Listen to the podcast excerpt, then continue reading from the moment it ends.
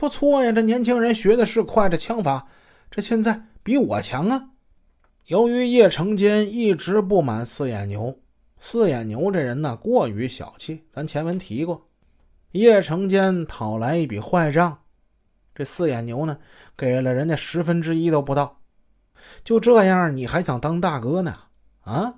叶成坚暗暗决定，自己手下的马仔一定得让他们吃到好处，吃到甜头，以便更加牢固的把他们都给拴住。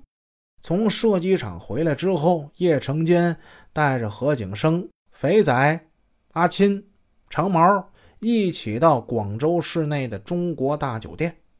在我说《东北匪王》那套书里也提到这个中国大酒店，这是当时广州非常有名的一家大饭店，那吃饭贵了去了。叶成坚让这几位马仔好好的吃了一顿海鲜，咱们点点龙虾吧。啊，有没有新鲜龙虾？波龙不要啊，给我拿澳龙。大堂经理拿上了一只澳龙，得俩手抓着那大澳龙，这几个人都没见过这么大的龙虾。我的个天哪，这真是大老板呢！这是啊，给我做两吃啊，嗯，做一个龙虾刺身，做一个葱姜的吧啊，葱姜的好吃。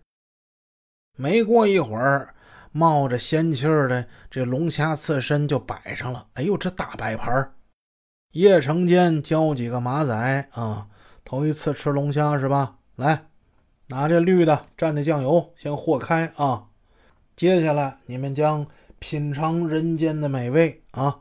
来，他夹起一块透明的龙虾肉，来蘸一蘸刚才咱们调这汁儿，往嘴里放，跟我说说什么感觉，老大。好吃，真鲜灵啊！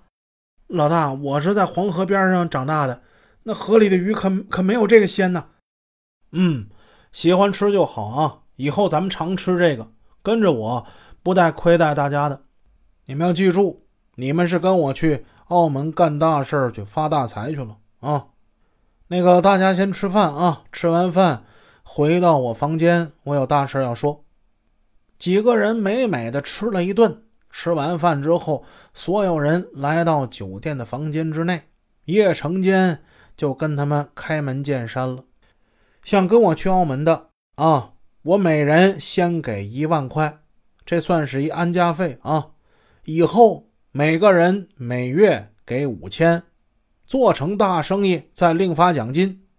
不过家有家法，帮有帮规，我们出来捞世界，必须得齐心协力。”心要不齐，什么事都干不成啊！所以到了那边，你们一切都得听我的。我丑话说前头，到时候要是谁敢不听话，心生外心，胡搞瞎搞，那就别怪我不客气了。